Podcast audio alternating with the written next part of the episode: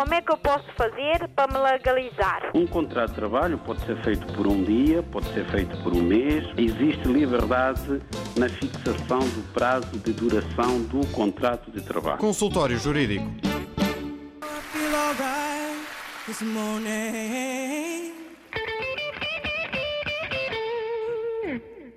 want everybody to know that I was the one to say, hey, You ain't nothing but a hound dog snooping around my door.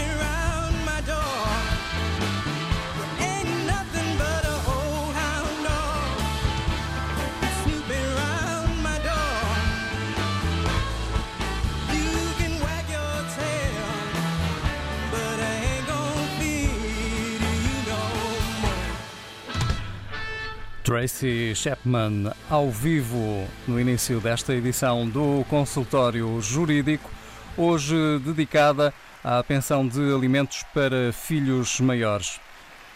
Isto porque uma lei de 2015 veio alterar o regime jurídico da pensão de alimentos para filhos maiores em Portugal. Doutor eh, Adriano Malalane, muito bom dia. O que estabelece esta lei? Facto, temos hoje uma lei que entrou em vigor em 1 de outubro de 2015, mas tenho quase a certeza que eh, muitos cidadãos não se deram conta desta lei. É uma lei que eh, veio fazer interpretação de uma norma do Código Civil que já existia, há bastante tempo, há quase 50 anos, e que criava alguma polémica nos meios jurídicos, a sua interpretação, porque não havia unanimidade em relação ao sentido da lei e, consequentemente, à forma como devia ser aplicada. Bom, a lei de que estamos a falar é a lei número 122 de 2015 de 1 de setembro. Esta lei veio estabelecer que se mantém para depois da maioridade e até que o filho complete 25 anos de idade a pensão de alimentos fixada em seu benefício durante a menoridade, salvo se o respectivo processo de educação ou formação profissional estiver concluído antes daquela data, se tiver sido livremente interrompido, ou ainda, se em qualquer caso o obrigado à prestação de alimentos fizer prova da irrazoabilidade da sua existência. Pronto, praticamente é isto que a lei veio dizer. Agora, é importante interpretar isto para que os ouvintes possam perceber o que é que o legislador pretendeu com esta alteração. E para a compreensão desta lei, temos que recuar para o regime jurídico dos alimentos em geral em Portugal. Bom, os alimentos em direito, quando se fala de alimentos, estamos a falar de uma obrigação que alguém tem, normalmente são os pais com os filhos, mas também podem ser os cônjuges ou ex-cônjuges, obrigação que têm de prestar alimentos, de pagar uma pensão àquele que dela tiver necessidade.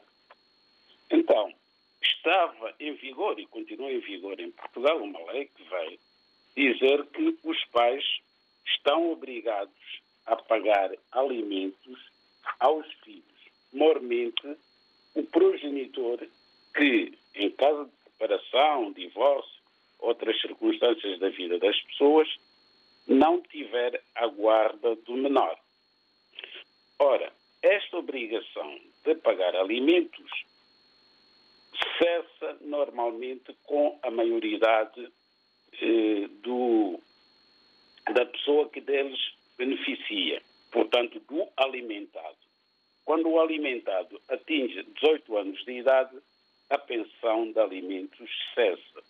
Não cessa se, porventura, o alimentado ainda não tiver concluído a sua formação académica ou profissional, caso em que poderá ir até aos 25 anos. Ora, o que o legislador veio dizer agora com esta lei foi, ao fim e ao cabo, estabeleceu a inversão do ônus da prova. Ou seja, este direito à pensão de alimentos do alimentado mantém-se para além dos 18 anos de forma automática. Portanto, não está obrigado a provar que reúne as condições para a continuação da pensão. Caberá ao obrigado ao pagamento da pensão fazer prova em tribunal que o alimentado já não carece da pensão de alimentos e, indo ao texto da lei, é preciso fazer prova da irrazoabilidade da sua exigência. Ora bem, isto é novo no ordenamento jurídico português. É novo porquê? Porque, por regra, os filhos estão obrigados, digamos assim, a dar conta do percurso escolar aos pais. É uma obrigação dos filhos dar conta do seu percurso escolar aos pais. Aliás, como acontece com outras obrigações como seja obrigação de assistência, obrigação de respeito, entre muitas obrigações. Portanto, é um direito que os pais têm de ter conhecimento do percurso escolar eh, dos seus filhos. Porém, no que se refere à pensão de alimentos, e com esta nova legislação, o entendimento dos tribunais tem sido o de que cabe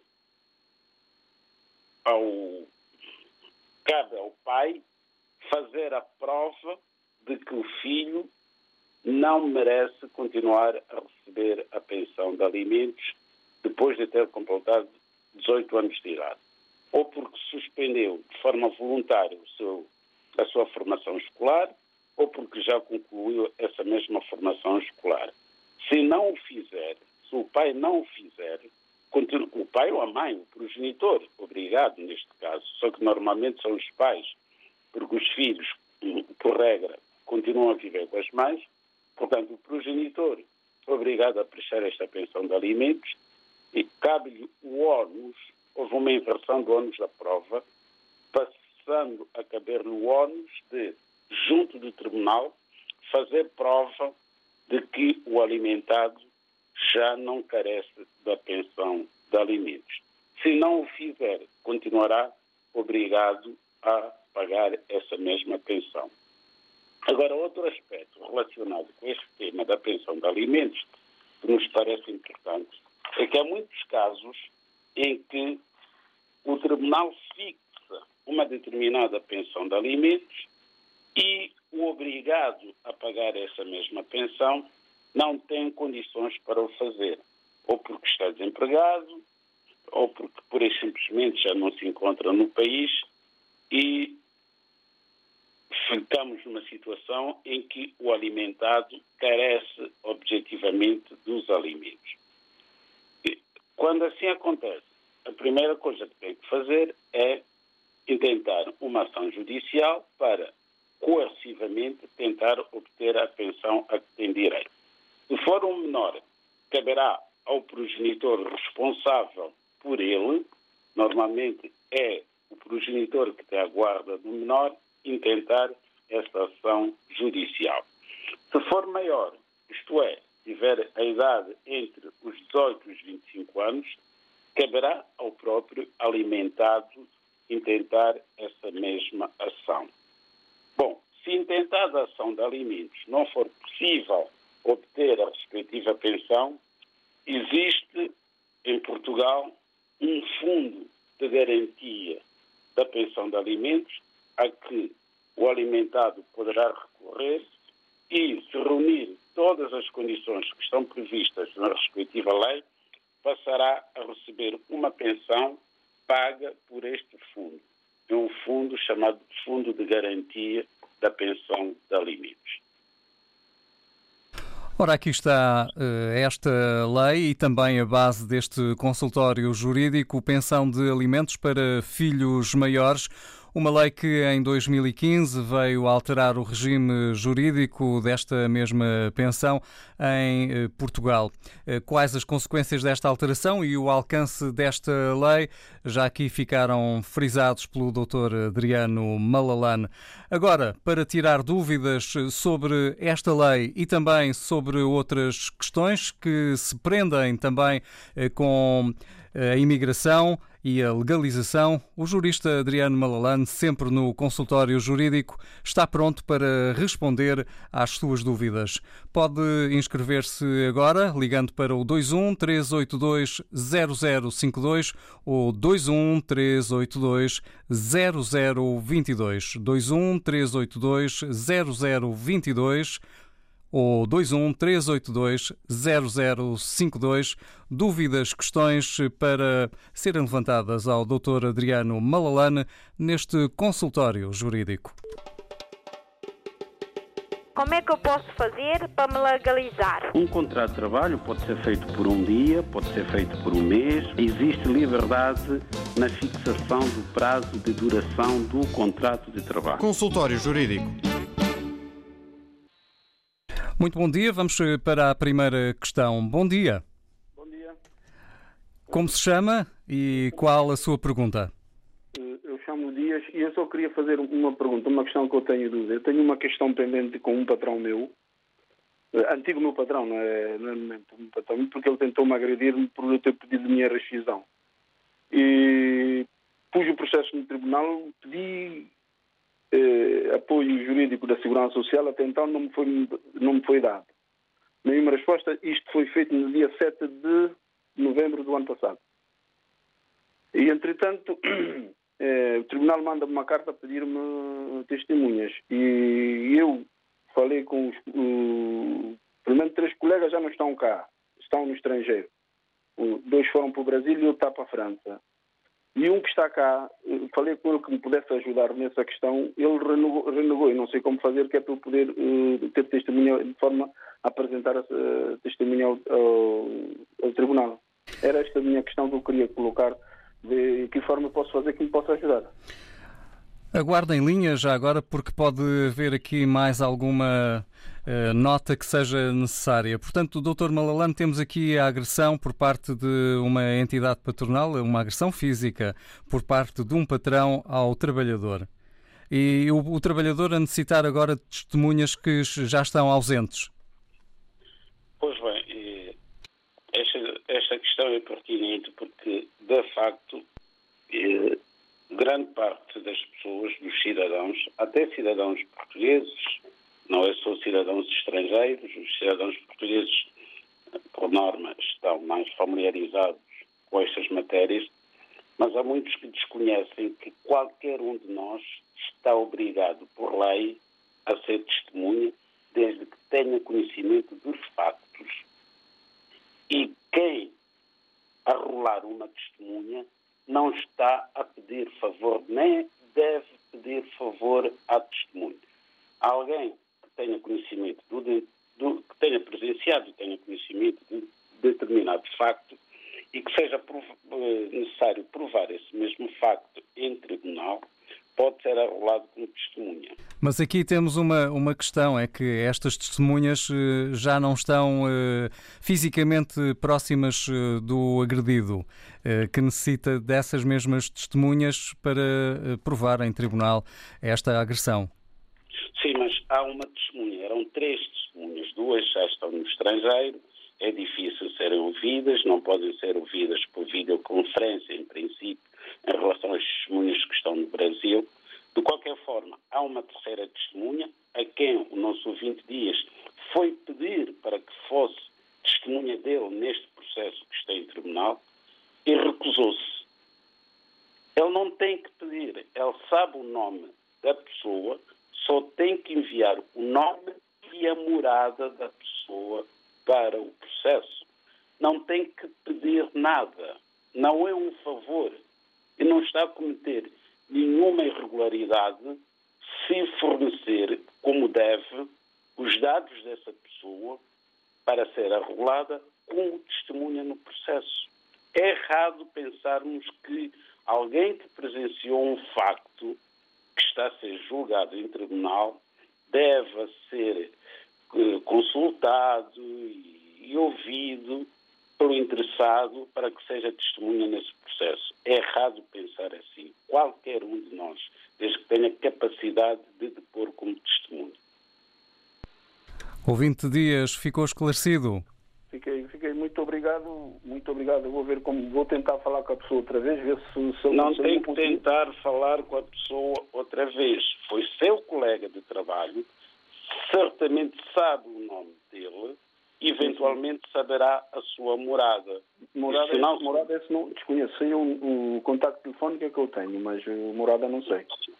Mas pode, pode dar o nome do seu colega ao tribunal e dizer que desconhece a morada e requer que seja o tribunal a fazer as diligências necessárias para eh, saber a morada desta pessoa. Tá bem. Tá bem. Muito obrigado, doutor. Obrigado pela informação. Bom trabalho. Como é que eu posso fazer para me legalizar? Um contrato de trabalho pode ser feito por um dia, pode ser feito por um mês. Existe liberdade na fixação do prazo de duração do contrato de trabalho. Consultório Jurídico. E vamos para mais uma questão, mais uma dúvida e já agora mais uma história. Muito bom dia. Bom dia. Eh, fala José Hum? Alô? Estamos a ouvi-lo.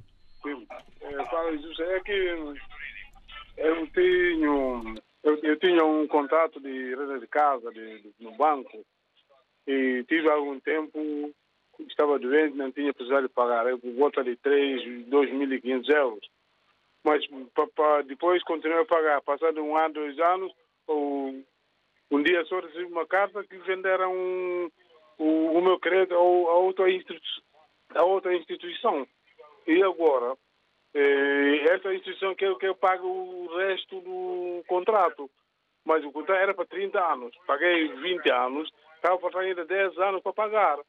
Só me só vender isso e eu, eu quero saber se podiam me consultar ou podiam me informar que iam vender o crédito para eu ver se arranjava alguma coisa para poder, para poder pagar o resto. Mas agora, venderam e estão pressionando para pagar o resto. Agora não sei como fazer. E agora pergunto se, se me deviam contratar antes de vender ou não. Doutor Malalane, consegue com estes dados dar resposta? Bom, é importante saber aqui, estamos perante um crédito de habitação, de certeza absoluta, não é? Fala da casa, não é verdade? Sim, sim. É crédito de habitação, sim. Pois bem. Vou tentar responder à pergunta. Eh, o senhor tinha um crédito de habitação, portanto era um contrato de crédito com um determinado banco e foi pagando as respectivas prestações ao longo desses anos todos e chegou a uma altura em que eh, deixou de poder pagar. Então o seu o seu contrato entrou em incumprimento. O, tendo entrado em cumprimento, está de facto deve estar a correr um processo judicial, ou já ocorreu um processo judicial em que eh, o, o senhor eh, foi executado para pagar para pagar o remanescente da dívida que ainda tinha com o banco e chegou a uma certa altura em que o banco deixou de ter interesse no contrato. Então o que é que fez? Fez a cessão de créditos, vendeu, o banco vendeu o seu crédito a um fundo de investimento, a uma empresa cujo objeto social não é conceder empréstimos, é pura e simplesmente adquirir o crédito, adquirir crédito mal parado para depois tentar recuperar esse mesmo crédito. Ao banco não interessa neste momento, portanto, esses processos de recuperação de crédito. Então, os bancos fazem a cessão de créditos, que é permitida por lei. E por lei também, o banco não estava obrigado sequer a consultá-lo, porque o senhor está do lado passivo, está do lado do devedor, e é um direito que qualquer credor tem de ceder o seu crédito. Terá corrido o processo no tribunal. O senhor, se calhar, mudou, alterou a sua morada e não foi possível acompanhar o processo. Seja como for, na fase em que o processo se encontra, é muito difícil o senhor resolver esta questão com esse fundo de investimento, porque os fundos de investimento estão mais interessados, neste caso, em ficar com o seu imóvel, uma vez que está praticamente pago, e só aceitarão, de facto, que pague na totalidade o crédito que está a vencer juros todos os dias. Portanto, uma dívida de 2.500 euros, que era o que faltava, eventualmente, para liquidar o empréstimo no banco, neste momento pode estar num valor muito superior. O que deve fazer, e difícil será arranjar crédito, porque já deve ter o seu nome na lista dos devedores do Banco de Portugal, mas terá que, sei lá, junto de um familiar que possa contrair um crédito que não tenha, não tenha outras responsabilidades e não tenha o seu nome na lista dos devedores do Banco de Portugal, obter um crédito, nem que seja um crédito pessoal, para de uma só vez liquidar a dívida junto deste fundo de investimento que ficou com o crédito que lhe foi cedido numa operação de transmissão de créditos pelo banco que lhe emprestou o dinheiro para a compra da casa. Pessoal para de uma só vez. Ficou esclarecido? Olha, ficou, ficou claríssimo, mas é que, como é que, como é que, como é que eu poderia dizer? É que, oh, como se diz, é, é, ficou esclarecido. Bom, estamos aqui com algum atraso na resposta. Muito obrigado por ter ligado, José. Para já é o contributo que o Dr. Adriano Malalane lhe pode dar. Vamos atender uma outra questão. Muito bom dia. Bom dia. Bem-vinda ao consultório jurídico. Ok, muito obrigada. Uh, desculpa, eu queria tirar algumas dúvidas que eu tenho. Vamos à sua questão ou à sua história e, neste caso, ao seu caso. Ok, muito obrigada. É assim, eu trabalho há quase dois anos num restaurante e ficamos março, abril e maio. Uh, metade de março sem receber, abril e maio uh, também por receber, porque estávamos em casa devido à situação do, do Covid. E depois fomos chamados para começar a trabalhar a partir do dia 18 de maio. Começamos a trabalhar, não fomos pagos três meses, começamos a trabalhar e o, o proprietário né, do restaurante simplesmente optou por fazer as suas leis. Como o, o seguinte, resolveu pagar a situação salarial, eu estou a falar um bocadinho baixo porque estou mesmo aqui no serviço. A, situação, a nossa situação salarial, eh, que era mensal, acabou por ser semanal. Então, resumindo e concluindo, nós trabalhamos 8 horas, uh, 8 horas por dia para receber uh, 10 euros, 10 a 15 euros, dependentemente daquilo que ele achar. E ele disse que essa situação haveria de melhorar se por acaso uh, os clientes aumentassem, se por acaso uh, tivesse um bocadinho mais rendimento. E nós aceitamos, pronto, está, está, todo mundo está a precisar, então vamos dar uma ajuda, tudo muito bem. Se bem que nós não temos nada a ver com isso, mas pronto, uh, continuamos a trabalhar. Primeira semana, 70 euros. Segunda semana, 80 euros. Terceira semana, 70 euros. A quarta semana tivemos que fazer repartido, pelo menos eu tive que fazer repartido, que vocês sabem que é uma coisa cansativa, que é para poder receber 120 euros. E nós questionamos isso tudo, ele diz que não tem como, porque não há movimento, mas nós sabemos que há movimento, e até agora estamos nessa situação. Eu, por exemplo, daqui a dias termino o meu contrato, não vejo pagamento nenhum dos três meses em atraso, layoff nem pensar, porque ele diz que sim, mas nós não temos provas nenhuma. E estamos nessa situação, contas por pagar, estamos hum, apertadas com contas, não conseguimos pagar porque estamos a receber a conta, a conta gota. Então eu queria saber mais ou menos do, do senhor, uh, do consultório, do senhor que está... Uh, doutor Adriano Malalano. Sim, do doutor Adriano, em que, hum, em como é que nós devemos agir como é que nós devemos fazer nessa situação. Eu, por exemplo, já fiz, já liguei para, para a ACT, já liguei para o Tribunal de Trabalho e não consigo solução. Então, neste caso, eu gostaria de perguntar ao doutor Ma, Ma, uh, Malalana. Malalana, exato. Que é para poder saber mais ou menos como é que eu posso agir nesse, nesse sentido. Como é que eu posso fazer para me legalizar? Um contrato de trabalho pode ser feito por um dia, pode ser feito por um mês. Existe liberdade na fixação do prazo de duração do contrato de trabalho. Consultório Jurídico.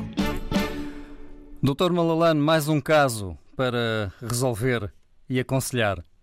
Para aconselhar vai ser difícil resolver, é uma questão laboral e nós sabemos que muitos trabalhadores, de facto, durante este período, desde a declaração do estado de sítio, de emergência, aliás, eh, até agora, eh, têm visto os seus contratos de trabalho suspensos. Há pessoas que entraram em layoff, portanto, e passaram eh, a estar em casa e que depois foram readmitidos.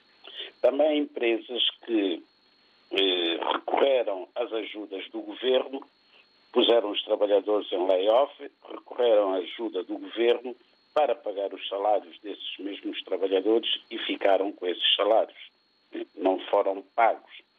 Esta situação é uma situação em que nós desconhecemos se efetivamente a empresa recorreu à ajuda do Estado. Era importante que a nossa ouvinte se informasse há sempre possibilidade de saber se a sua empresa eh, beneficiou dessa ajuda junto da Segurança Social, pode fazer essa consulta. Caso tenha eh, recebido apoio do Estado para pagamento dos salários e não tenha feito, esta empresa entrou em cumprimento, entrou em violação da lei. Mas, independentemente da empresa ter recebido ou não apoio do Estado, trabalhadores, e no caso concreto da nossa ouvinte, têm direito a receber o seu salário e não pode ser pago da forma como está sendo pago. A ouvinte diz que o seu contrato vai cessar dentro dos próximos dias. O que tem que fazer é apresentar uma ação em tribunal. Ligar para o Tribunal do Trabalho não resolve uma questão destas ao telefone tem que constituir advogado, apresentar um processo em tribunal para receber os créditos a que tem direito. É inadmissível que uma pessoa trabalhe num restaurante oito horas seguidas para receber 10 euros. Portanto, está a receber cerca de um euro e três cêntimos por hora é, inqualificável este tipo de atitude. Infelizmente, existem situações dessas em Portugal e esta não será seguramente a única situação. Mas é importante que os trabalhadores eh, defendam os seus direitos e têm que acionar os mecanismos legais eh, necessários para poderem receber o, os créditos salariais a que têm direito. E neste caso, só uma ação em tribunal.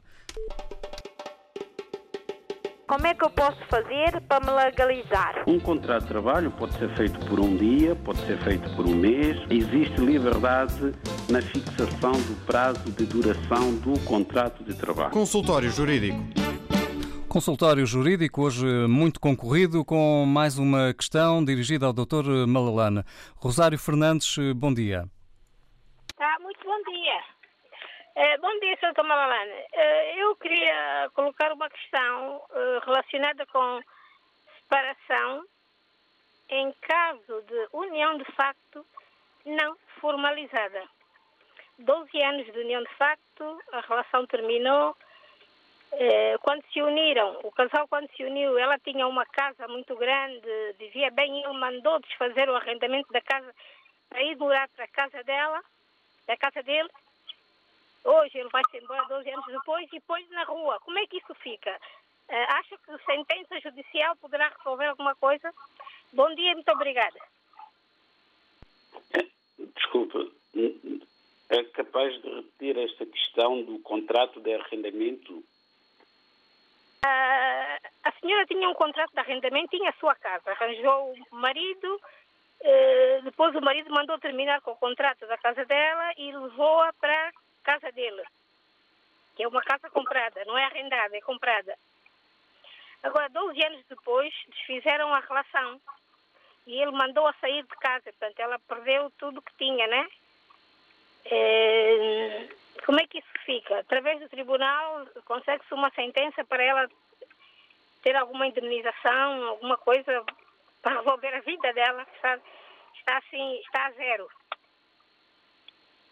Bom, não sei se percebeu, doutor.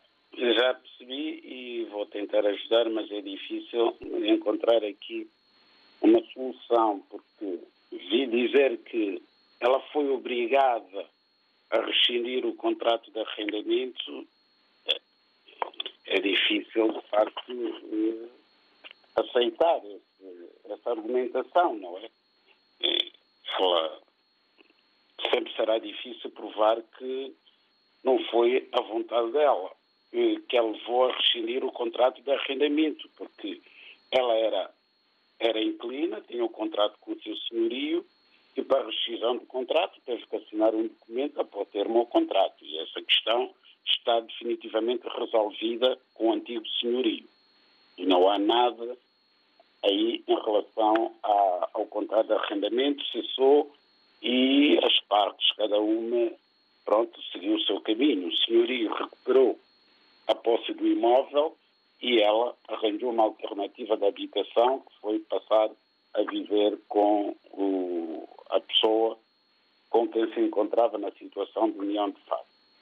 Viveram nesta situação durante 12 anos.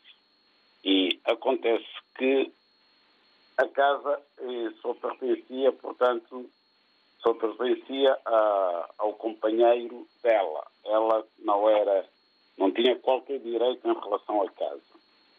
Mas a, lei das uniões de facto, e a lei vem considerar que só a união de facto, quando ela se mantenha por menos dois anos, portanto, neste caso viveram 12 anos, não há dúvida nenhuma em considerar que viveram numa situação de, de união de facto, ela pode efetivamente pôr um processo em tribunal, hum, mas em relação ao, ao companheiro, com vista a poder ter, digamos assim, o, uma, uma compensação para, para a nova casa que ela vai ter que arranjar.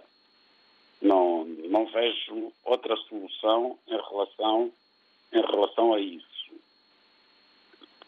Poderá ser condenado a participar no pagamento da renda se ela porventura for eh, arranjar uma casa para, para viver, mas mais do que isso não é possível. Rosário Fernandes, está respondida à questão. Está explicado. Obrigada. hein? Deus. Bom dia, bom dia. Bom fim de semana. Deus. Como é que eu posso fazer para me legalizar? Um contrato de trabalho pode ser feito por um dia, pode ser feito por um mês. Existe liberdade na fixação do prazo de duração do contrato de trabalho. Consultório Jurídico. Estamos no consultório jurídico deste espaço eh, de esclarecimento sobre diferentes questões que passam também pela imigração e legalização com o jurista Adriano Malalane. Há sempre casos que precisam de ajuda e estamos cá mesmo para isso. Agora com um novo ouvinte e com um novo tema. Bom dia. Muito bom, Bom dia. dia. Bom dia. Qual a questão que quer dirigir ao Dr. Adriano Malalane? Olha, eu queria logo perguntar aos doutores, o, me- o meu dúvido é, é esse. Eu queria logo para trazer a minha filha para cá para estudar. E agora eu tenho dúvidas, qual tipo de papelada que eu tenho que fazer eh, para trazer a minha filha para cá para estudar. Mas onde é que se encontra a sua filha? Lá na Guiné. Muito bem. Penso que com estes dados o Dr. Adriano Malalane já poderá responder.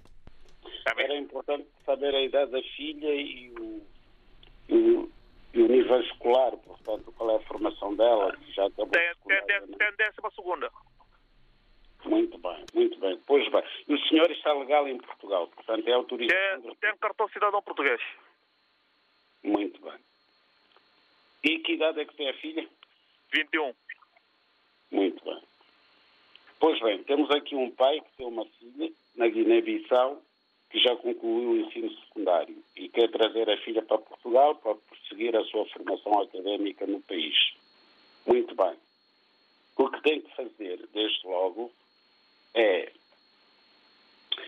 mandar vir da Guiné o certificado de habilitações da sua filha, devidamente legalizado e tem que ser homologado primeiro pela entidade responsável pela homologação das habilitações na Guiné-Bissau e depois tem que ser legalizado no Consulado de Portugal em Bissau. Quando o certificado de habilitações vier para Portugal, terá que ser submetido ao processo de equivalência numa escola secundária em Portugal. Vai-lhe ser concedido o grau de 12º ano do ensino secundário de Portugal e, com essa habilitação, deve fazer a matrícula da sua filha num estabelecimento de ensino superior em Portugal, obter a respectiva certidão de matrícula e juntar as provas em como tem casa em Portugal, tem nacionalidade portuguesa e tem rendimentos suficientes para prover ao sustento da sua filha. E com esses documentos, ela dará entrada no consulado de Portugal em Bissau ao pedido de visto de estudo que lhe vai ser concedido para vir para Portugal fazer a sua formação académica. Esclarecido? Sim, mas eu tenho- uma dúvida. Se é para levar a qualquer escola, como eu moro aqui na linha de Sintra, qualquer escola pode levar ou quê? De preferência, a escola da sua área de residência. Aí na linha de Sintra, onde vive, há uma escola secundária na sua área de residência. É nessa escola onde deve requerer a equivalência do certificado de habilitações da sua filha. Repito, o certificado deve ser homologado por um organismo do Ministério da Educação da Guiné-Bissau e depois legalizado no Consulado de Portugal. Sem estas formalidades, não será dada a equivalência. Como é que eu posso fazer para me legalizar? Um contrato de trabalho pode ser feito por um dia, pode ser feito por um mês. Existe liberdade na fixação do prazo de duração do contrato de trabalho. Consultório Jurídico. Vamos para mais uma questão. Muito bom dia. Muito bom dia. Muito bom dia. Vamos ouvir eh, o seu caso e também eh, o seu pedido de dúvidas. Que serão esclarecidas, certamente. Muito bom, dia. Bom dia. Uh, por favor, eu estou a representar a minha tia, porque a minha tia é um bocadinho mais velha, ela não consegue explicar muito bem. Aqui três situações. Primeiro, eu gostaria de saber, num emprego em que o chefe alega que pôs a inscrição de layoff por causa desta situação toda, mas que, entretanto, não dá provas e ninguém recebe nada, e numa Assembleia Geral com os Trabalhadores, ele coagiu as pessoas a abandonarem, não é? Porque ele diz, ah, eu não posso garantir nada, eu sei que vocês têm direitos, mas eu não posso garantir nada. Quem quiser procurar uma coisa, pode procurar, está à vontade. E, ou seja, as pessoas logo a seguir, no dia seguinte, mais de metade não apareceu, e eu acredito que ele vai declarar este abandono de trabalho e vai fugir das obrigações legais que ele tem com as pessoas. Outro ponto é, ele declarar a segurança social, porque deu, a gente entrou para o para a página da Segurança Social Direta e o que eu declaro a Segurança Social como que a minha tia recebe não é o valor que está escrito no recibo de salário que ela assina. É um valor, o que ela recebe está muito abaixo do que eu declaro a Segurança Social. Mas só agora é que a gente conseguiu fazer a inscrição na Segurança Social Direta e ela teve acesso a essa informação. E eu acredito que isso até também compromete, eh, eh, atrapalha, né, ou, por assim dizer, o valor que é que é descontado, que eu não sei se eles descontam mesmo ou não, e se mais tarde até eu posso acabar, ela pode acabar por sofrer algum tipo de implicação porque ela se declarar em algum sítio o salário que ela recebe com base no recibo, mas o valor da segurança social está lá declarado é outro, isso podem, podem achar que ela até está a cometer alguma, algum tipo de fraude fiscal. Há um rol de ilegalidades eh, que estão a ser eh, enfim, feitas. Doutor Malalano, consegue ajudar?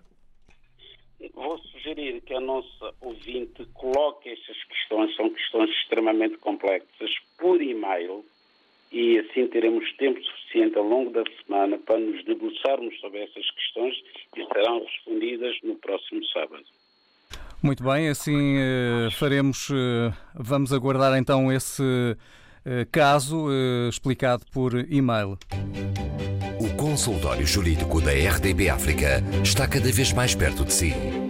Envie as suas dúvidas ao Dr. Adriano Malalane através do e-mail consultóriojurídico.rtp.pt e ouça as respostas ao sábado ao meio-dia na RDP África. Consultório Jurídico. Estamos aqui para ajudar. Pois é, e estamos quase a terminar esta edição do Consultório Jurídico com o Dr. Adriano Malalane, ainda com mais dois minutos para atender mais um caso e, neste caso, para ouvir mais um ouvinte. Bom dia.